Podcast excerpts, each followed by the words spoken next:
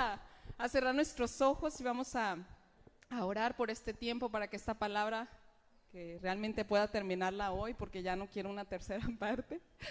Padre, te damos gracias por tu bondad, por tu fidelidad, por tu presencia misma. Te pedimos que esta palabra podamos cada día ponerla por obra, Señor, y cuando se nos olvide, que tú puedas estar refrescando, Dios, en nuestra mente, en nuestros ojos, en nuestros oídos, el poderte dedicar tiempo a ti.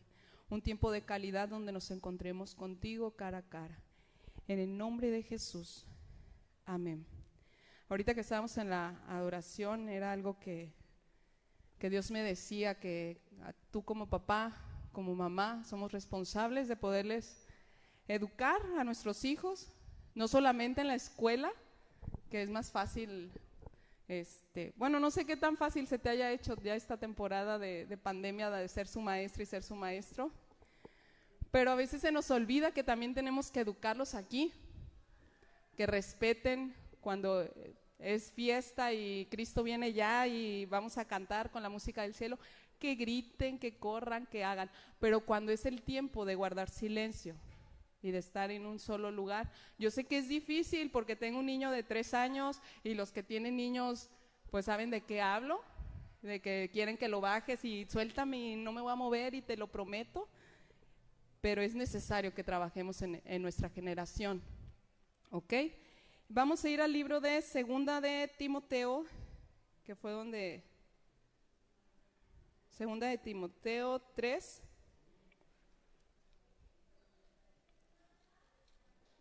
del 1 al 5.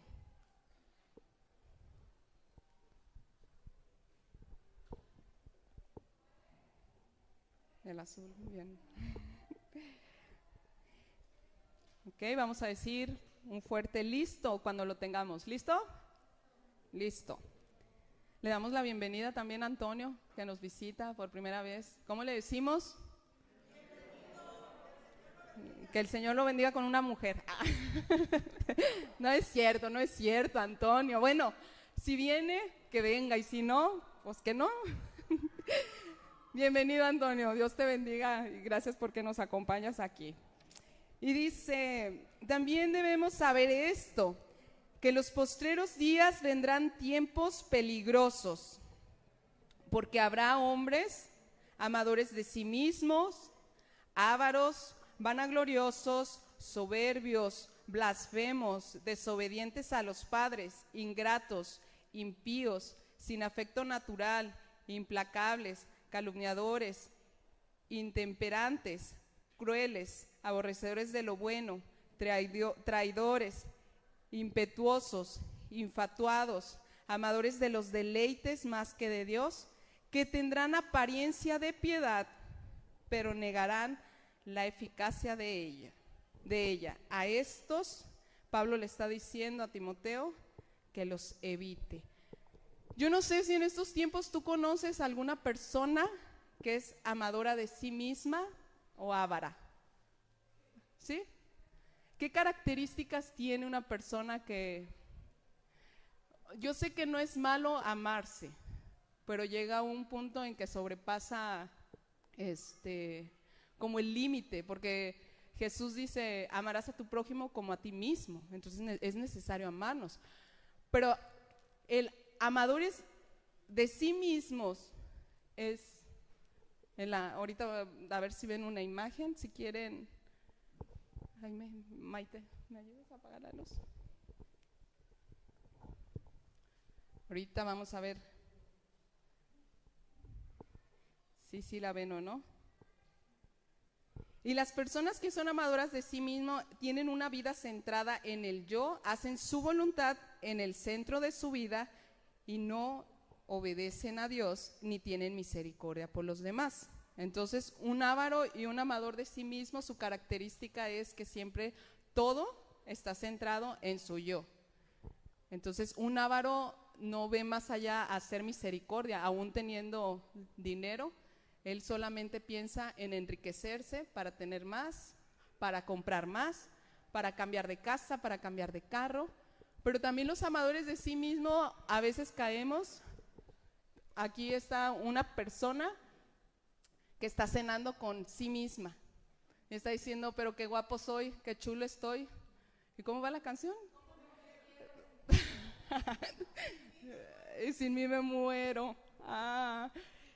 Y, y, no sé, o sea, tal vez aquí no hemos caído a ese grado, ¿verdad? Bendito sea Dios que nos salvó, sino tal vez muchos de nosotros sí estaríamos en ese lado, siendo perfeccionistas en cómo nos vemos, en que si ya estamos pasados de moda, que si este, ya alguna cirugía nos hace falta, un poquito por acá, otro poquito por allá. Los hombres, este, últimamente se dio la tendencia de que eran, ¿cómo se llama la? Vigorexia de, de músculos, pero también hay una palabra que ahorita no recuerdo, que era que nada más en ellos es metrosexuales. Yo no sé si conoces algún metrosexual que tiene la ceja más delineada que a uno a veces hasta se nos pasa, a mí soy de esas, que se nos pasa sacarnos este, la ceja y ellos, o sea, su carita súper finita, o sea, parece piel de ángel. Yo en, el TEC conocí a un muchacho que, yo, ya no sabía si, si, era, pues, hombre, porque se arreglaba tanto que caía la tendencia, pues, de decir, ¿será homosexual o será, qué será? Eh, estaba cerca de, caer a eso, ¿verdad? Porque solamente su mente se bloquea y se centra en, sí mismos. La segunda característica, bueno, lo resumí, eh, eh, uno, amadores de sí mismo y ávaros. El segundo punto es vanagloriosos, soberbios y blasfemos. En nuestra sociedad de hoy en día, lamentablemente las personas que más demuestran su vanagloria, su soberbia y el ser blasfemo son las celebridades a las cuales la juventud admira, quiere ser como este de los más vanagloriosos que encontré, soberbios y blasfemos. Yo sé que ustedes conocen algunos de algún artista. Es Rihanna, Kim Kardashian, Justin Bieber y Tom Cruise. Esos son algunos, no estoy diciendo que son los únicos, pero el hecho de que ellos, su comportamiento, no sea un comportamiento que, que, sea alguien a quien admirar, normalmente entre más soberbios, más blasfemos, más groseros sean, más cosas hagan a sus fans. Eh, hace tiempo yo vi un video donde estaba un artista desde el hotel escupiéndoles. Y las muchachas, ¿saben qué hacían? Así como abriendo la boca todavía para que le cayera. Pues así estaban. Y, no sé, yo, no estoy tan metida en el ámbito este, artístico, pero sí me llama la atención en que las canciones entre más groseras sean, más pegan. Y es triste. Es triste porque a lo que tú admiras es a lo que vas a llegar a parecerte. El tercer punto, desobedientes a los padres, ingratos e impíos. Yo estaba leyendo que, bueno, ¿cuántos de ustedes aquí le batallan en la desobediencia con sus hijos? Amén. Yo también le batallo con la desobediencia, que no me hacen caso. Y estaba leyendo un artículo que en Estados Unidos hace tiempo un juez dictaminó el poder que el hijo se divorciara de los papás. O sea, ya no que la mamá y el papá se quedaran con la custodia de, del niño, sino que el niño ya no quería vivir con los papás. Y el niño tenía 12 años. ¿Y qué creen? Ganó la custodia. El niño decidió con quién irse a raíz de las pues de las propuestas o, de las evidencias que él, él este, mostró pero imagínate que aquí en México pueda pasar eso, que tus hijos el día de mañana decidan, ¿sabes qué mamá? ¿Sabes qué papá? Como que ya no me gusta ser tu hijo. Porque tú nomás me pones a lavar los trastes y a recoger mi cuarto y a barrer y a trapear y tu chacha se acabó. Entonces me voy, me voy con mi abuelita. esas abuelitas, ¿verdad? no, no sé, este niño no se fue con un pariente, se fue con este, un amigo que él se había hecho. Y el juez lo aprobó, tal vez tenía este, evidencias de violencia, de abuso. Pero yo me puse a pensar, dije, ¿qué tan agradecidos hemos estado educando a nuestros hijos hacia lo que uno como papá o mamá le puede dar? El día de mañana tus hijos se van a ir y crees que se van a acordar de ti en decir, vale la pena ir a la casa de mi mamá, de mi papá. Porque ya a los que somos papás, cuando este, tenemos un bebé, hasta ese momento sabes todo lo que le doliste a tu mamá, ¿verdad? Los hombres, pues no, nomás nos ven ahí sufrir. Pero hasta ese punto uno entiende lo que todo, todo lo que tuvo que pasar tu mamá. Y tal vez los hijos no se puedan divorciar aquí en México, pero sí ahorita está una tendencia muy fuerte a hacer caso omiso a tus palabras, a tus consejos. Porque para mi vida no es importante lo que tú me digas o lo que me puedas enseñar, porque no tengo tiempo de escucharte, porque quiero jugar no sé qué torneo, un videojuego, porque quiero salir con mis amigos. Y es algo que necesitamos ponernos a trabajar sin afecto natural e implacables. Hoy en día hay indiferencias el amor familiar y las obligaciones. Cinco, calumniadores, o sea, hace que la mentira, yo sé que siempre ha existido la mentira, pero en la actualidad los medios de comunicación y la política, entre más mentira digan, más rápido la información se, se propaga y pueden hacer negocios con las mentiras.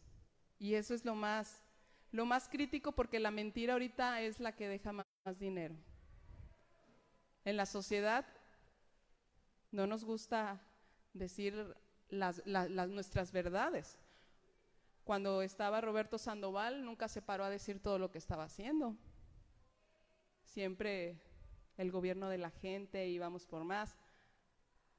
Y el gobierno actual el peje no va a decir las cosas que está haciendo. Y todo se, es una esfera de mentira que la sociedad nos estamos acostumbrando a que nuestros oídos se llenen de mentira. ¿Qué es intemperantes? Es no tener moderación a causa de la falta de dominio propio en compras, creyendo que es nuestro derecho como forma de recreación es porque me voy a consentir y lo consumo sin necesitarlo. ¿Cuántas mujeres de aquí somos intemperantes? Ay, me lo voy a comprar porque es un es el fruto de mi esfuerzo que voy a ir a, Liverpool es parte de mi vida, Coppel mejora mi vida y todo en mi vida y nos volvemos intemperantes en que no tenemos dominio cuando yo trabajaba, yo este, tenía una amiga que, bueno, entré a trabajar y una muchacha se me acercó y empezamos a ser amigas, pero al paso del tiempo, normalmente es en, las dependencias de gobierno, pues te venden de todo, ¿no? Desde ropa interior, zapatos, bolsas, maquillajes. Entonces, este, yo me acuerdo que ella siempre compraba y compraba.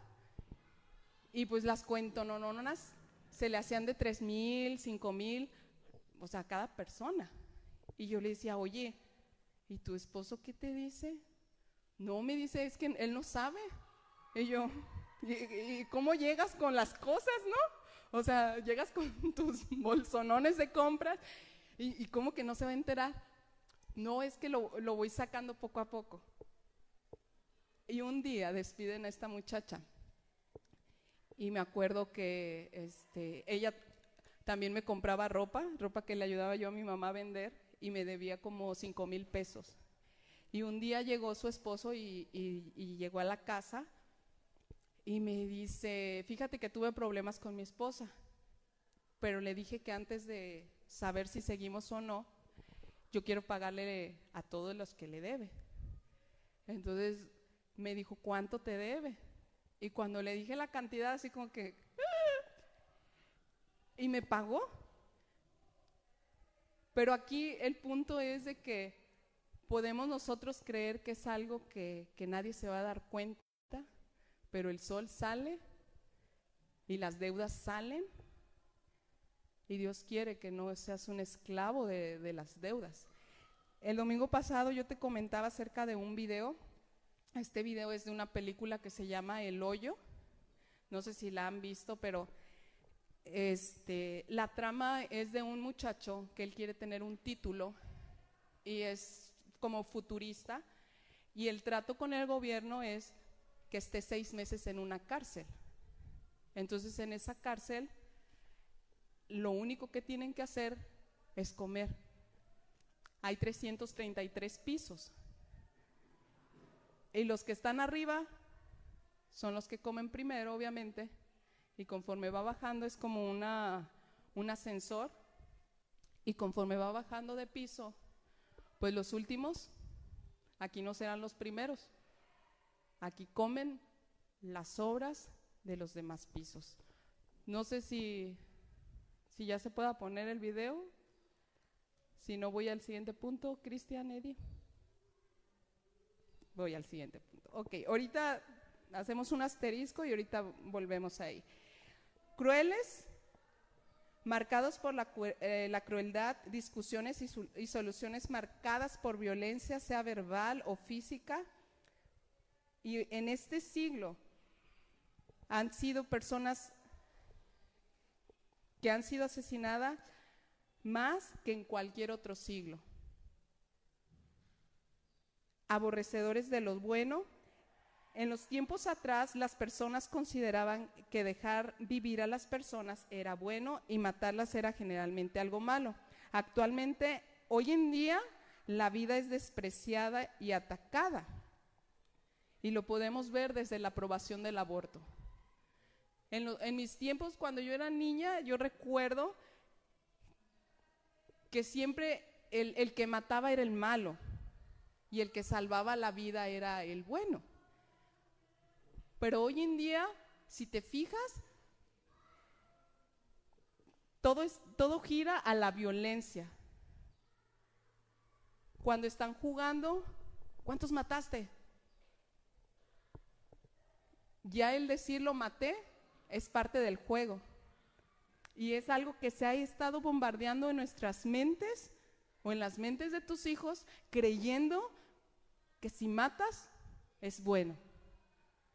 Y a veces ni saben la gravedad de lo que eso implica. Te lo digo porque este, antes Samantha veía a las chicas superpoderosas y, y a veces le agarraba la loquera y se creía una de ellas y decía que lo voy a matar. Y yo, ¿y sabes qué es matar? No, pero como lo hacen las monitas, pues también ella lo quería hacer. Y nuestra sociedad se ha visto envuelta de que si no lo quieres, pues sácatelo. Que si viene mal, pues mátalo. Que si ya quieres salir de la situación de, tu, de tus problemas, pues mátate. Así descansas de, de todo lo que la vida te ha tratado mal y asunto arreglado.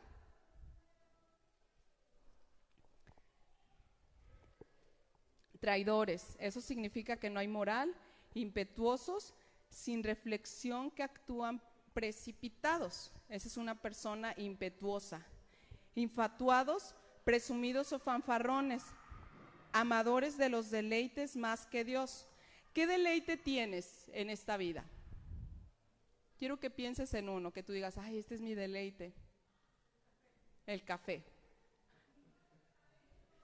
¿El dormir? ¿Cuántos de sus hijos o de ustedes les gusta dormir hasta las 11?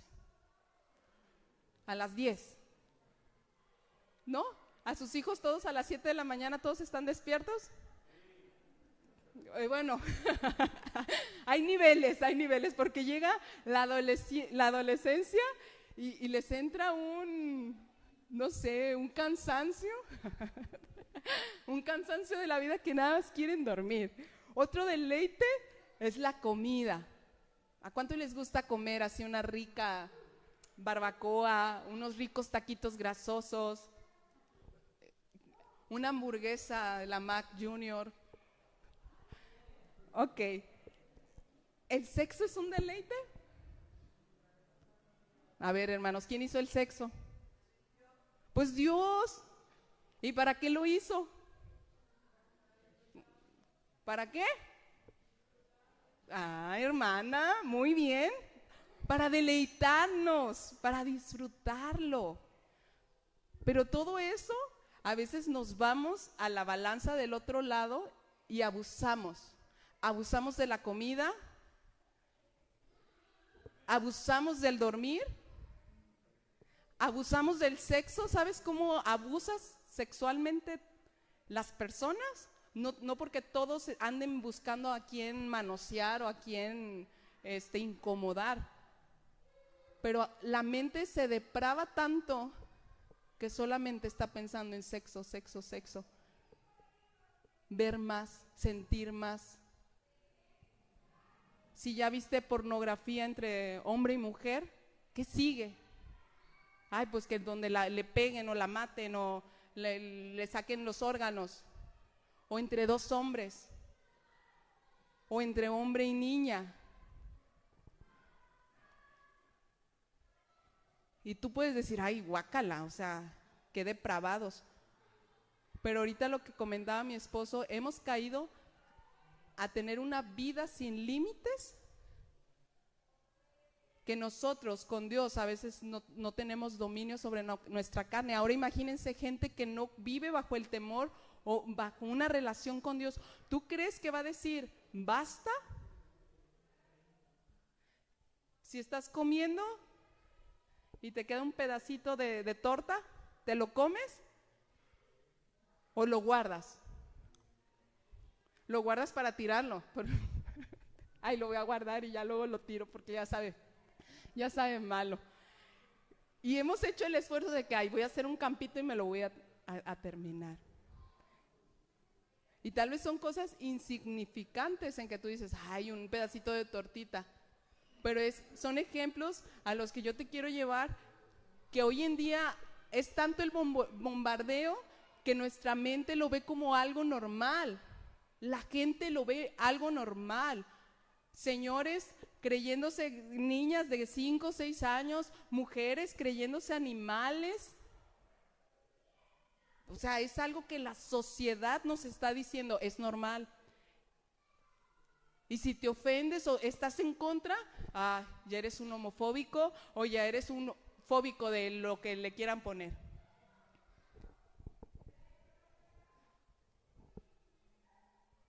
Y el punto más que yo creo que se ha filtrado más a las iglesias es el tener apariencias aquí dice tener apariencia de piedad.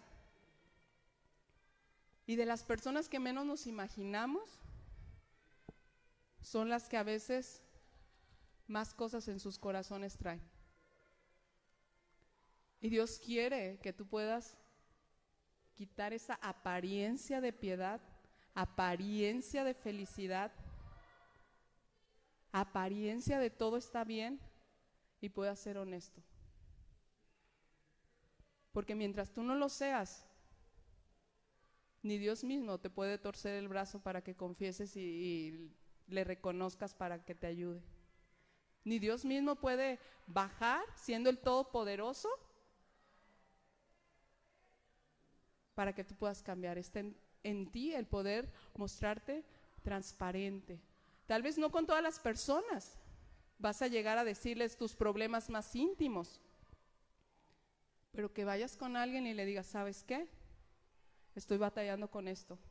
Tal vez puede ser la cosa más insignificante para ti, pero si ya se está convirtiendo en una adicción, en un problema en tu matrimonio, en tu vida física, en tu escuela, es porque es necesario sacarlo a la luz. Ok, vamos a ver esta parte.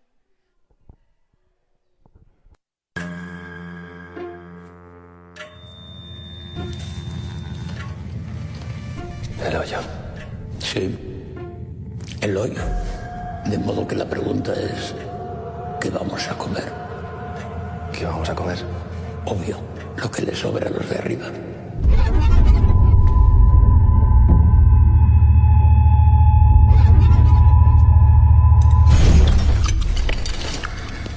Es asqueroso. Esta comida ya ha sido comida.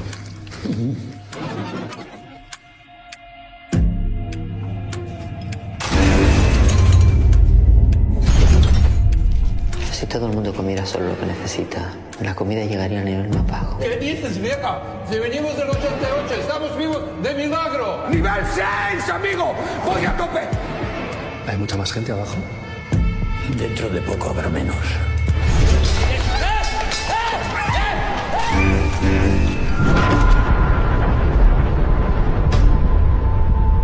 Tiene buen corazón. No creo que sobreviva usted mucho tiempo. ¿Que era una persona? El hambre desata la locura. Yo le ofrezco la posibilidad de vivir. Ayúdame a bajar. Tiene usted pinta de ser de los que saltan cuando está arriba. Los que no tienen agallas cuando están abajo. Los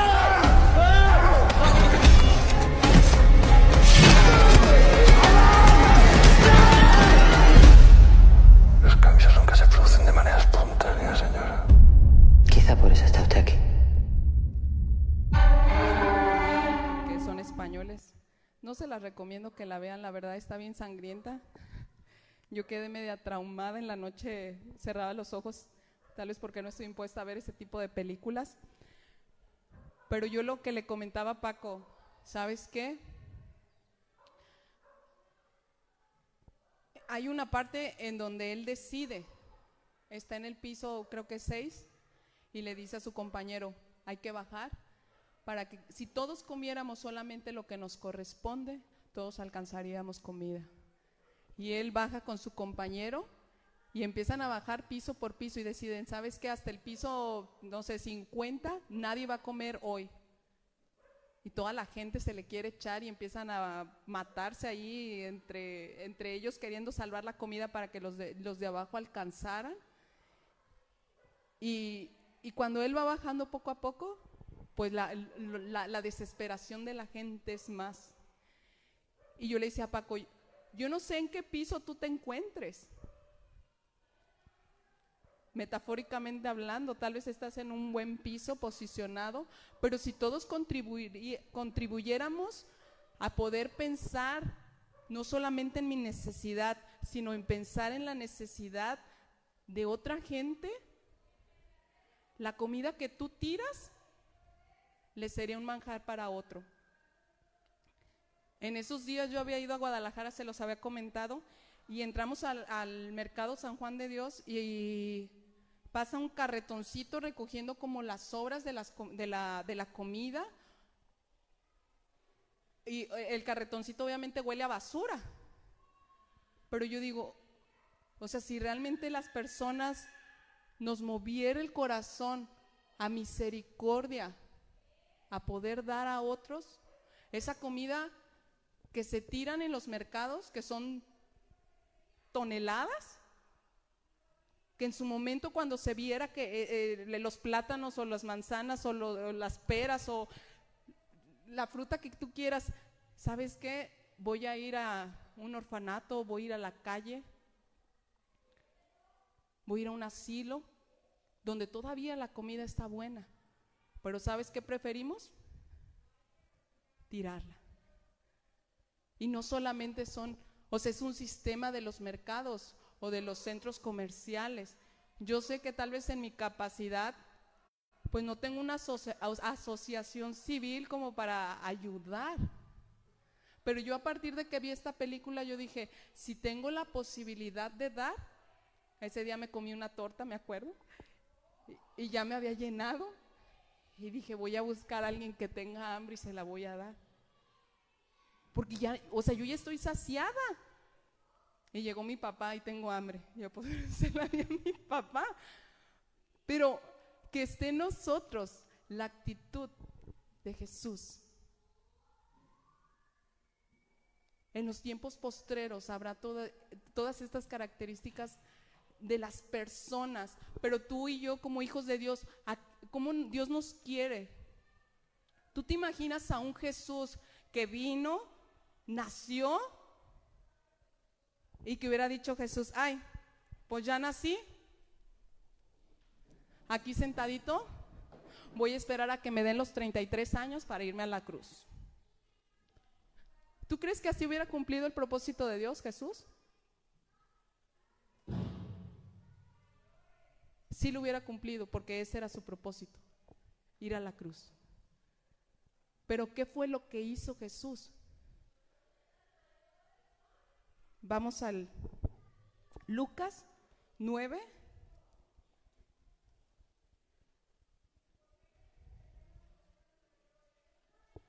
Lucas 9, 10 al 17. Es la alimentación de los cinco mil. Dice, vueltos los apóstoles, le contaron todo lo que habían hecho y tomándolos se retiró aparte a un lugar desierto de la ciudad llamado Bethsaida. Y cuando la gente lo supo, le siguió y él les recibió y les hablaba del reino de Dios y sanaba a los que necesitaban ser curados. Pero el día comenzaba a declinar y acercándose los doce le dijeron, despide a la gente para que se vaya a las aldeas y campos de alrededores y se alojen y encuentren alimentos, porque aquí estamos en lugar desierto. Él les dijo, dadle vosotros de comer. Y dijeron ellos, no tenemos más que cinco panes y dos pescados, a no ser que vayamos nosotros a comprar alimentos para toda esta multitud. Y eran como cinco mil hombres. Entonces dijo a sus discípulos, hacedlos sentar en grupos de cincuenta en cincuenta. Y así lo hicieron, haciéndolos sentar a todos, y tomando los cinco panes y los dos pescados, levantando los ojos al cielo, los bendijo y los partió, y dio a sus discípulos para que los pusieran delante de la gente. Y comieron todos y se saciaron y recogieron lo que les sobró, doce cestas de pedazos. Jesús había mandado a los doce a sanar enfermos, a hablarles del reino de los cielos. Y en ese momento Él se está encontrando con los doce. Imagínate tú siendo un Juan, un Pedro, Jacobo, Andrés, y llegas con Jesús y no, que hicimos y que el endemoniado y que casi me ahorca y sane al leproso y sane al paralítico, en la emoción. Pero todos aquellos que hemos servido, después de servir, ¿cómo llegas? Cansado. Y a Jesús, versículos antes, le habían dicho, Juan el Bautista ha muerto. ¿Qué representaba Juan para Jesús? Era su primo. Siendo el hombre, ¿tú crees que sintió algo en su corazón? Claro que sí. Dijo, mi tiempo se está acercando, ya Juan se fue, ahora sigo yo. Y estando con los doce, vio a la multitud y les rechazó. Les dijo, no, no, no, no, venimos cansados, yo estoy triste y tendido en la depresión, mi primo se ha muerto y ahora sigo yo.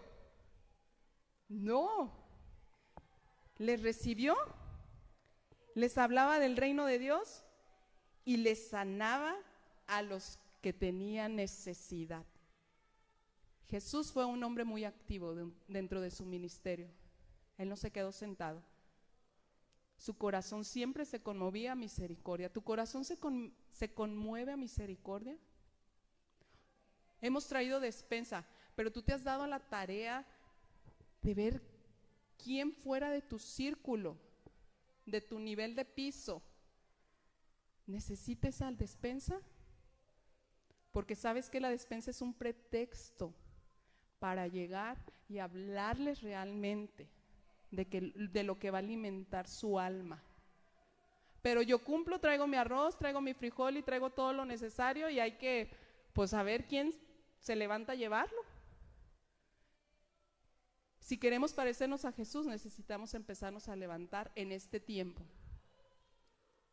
Si no lo has hecho, no te preocupes. Hoy, dijo Fox, pero necesitamos buscar quién, quién tiene la necesidad.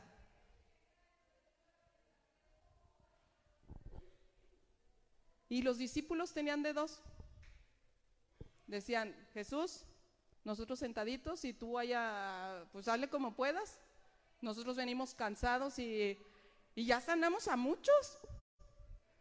Ya les dedicamos el tiempo a muchos, ya no. Y Jesús dijo, ¿le entran o no le entran? Porque el entrar le implica trabajar. ¿Cuántos dicen que eran? ¿Doce discípulos y cuántas personas? ¿Cuántos hombres? Cinco mil hombres nada más, o sea que había mujeres y niños. Si decimos que cada hombre llevaba una persona, sea mujer o sea niño, ¿nos dan cuántos? Diez mil. ¿Cuánto, los sentaron de 50 en 50. ¿Cuántos grupos hubo de, de 50 en 50? Eddie. Muchos. Si los sentamos de 50 en 50, eran 200 grupos por cada discípulo que tuvo que... ¡Ey!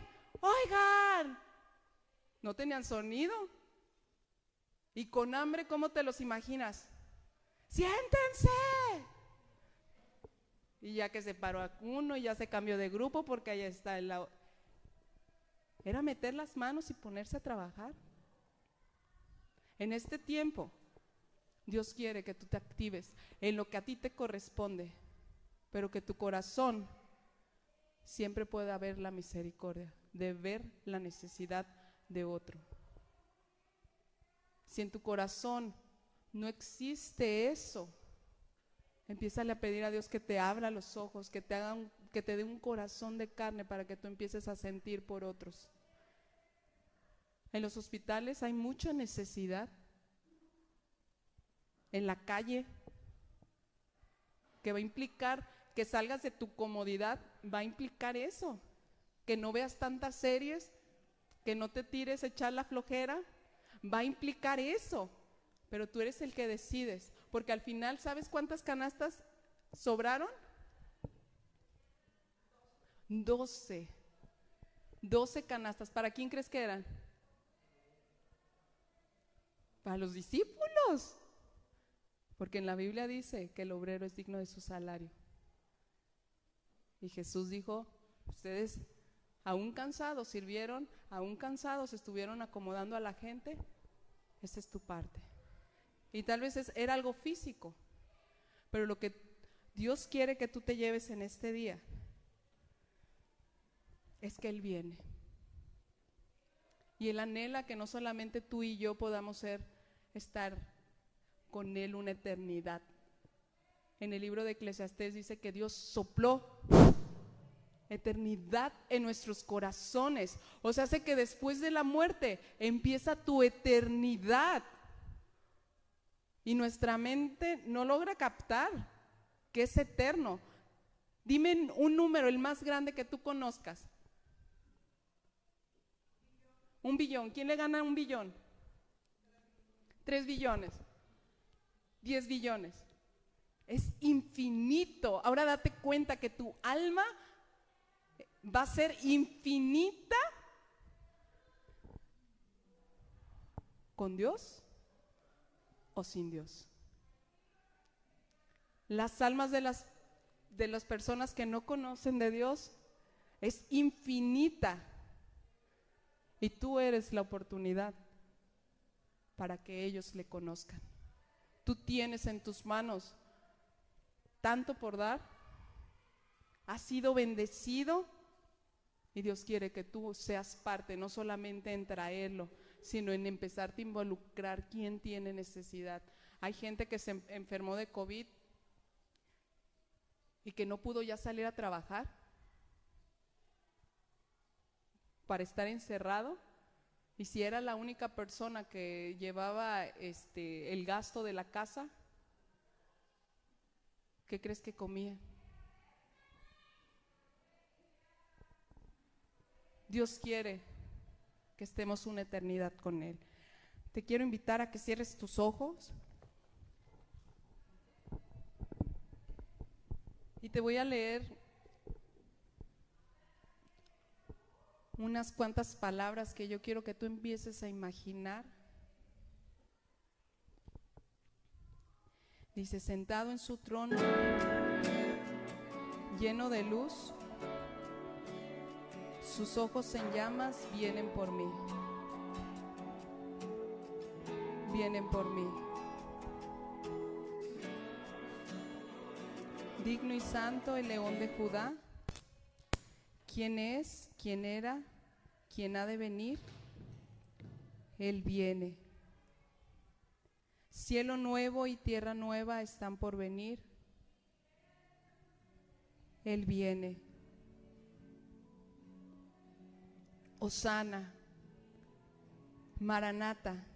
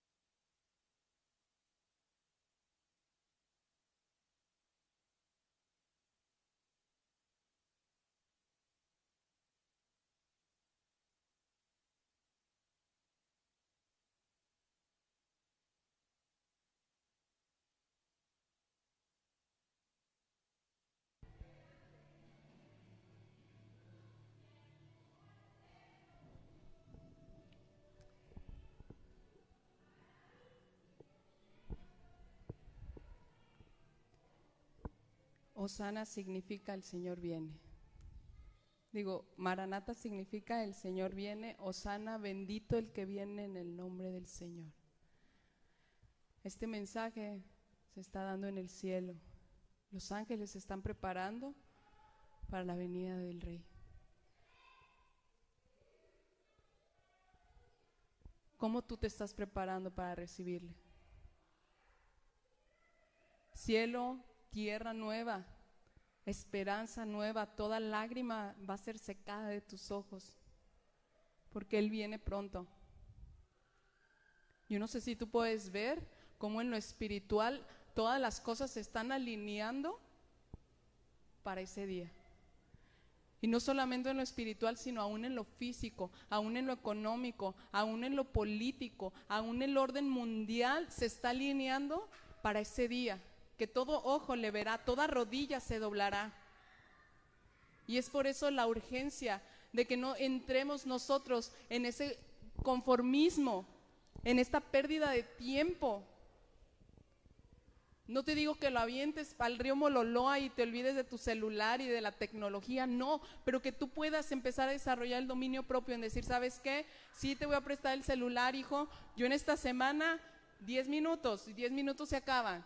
Y solamente puedes usarlo seis veces al día, 10 minutos y se acaba.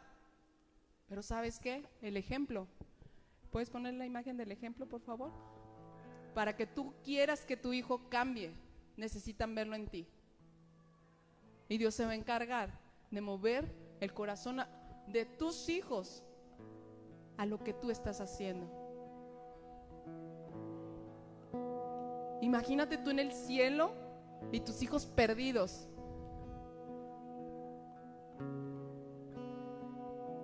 Todo porque no fuiste capaz de invertir en ellos, capaz de hablarles y decirle, porque te amo, te voy a quitar tu celular, porque te amo, te voy a quitar las series, porque te amo, voy a sacar la televisión de tu cuarto. No me importa que te enojes, no me importa que hagas berrinche, tu alma está en juego.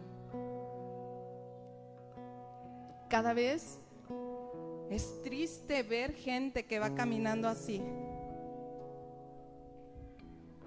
cabeza abajo. Es triste ver niños con la cara de mensos viendo su celular. Porque ya cada niño tiene su celular. Y Dios está diciendo, iglesia, despierta. Iglesia, enséñales. Enséñales cuánto yo los amo, cuánto yo di mi vida. Iglesia, háblales, léeles. Palabra de vida. Que cuando ellos enfrenten un problema van a saber qué cosas declarar. Cuando tengan miedo van a saber a dónde recurrir. Cuando la depresión, la ansiedad llegue por sentirse solos y por sentirse desaprobados de este mundo. Ellos van a saber a dónde recurrir, pero si tú no los enseñas, esta generación se va a perder. Cuesta tiempo, cuesta dinero, cuesta esfuerzo, pero tu voluntad es más fuerte que cualquier cosa. Levántate por lo que amas. Ora, ayuna, intercede. Dios te ha dado las armas pero tú eres el que decides cómo administras tu tiempo, en dónde echas a perder tu tiempo. Quiero que cierres tus ojos.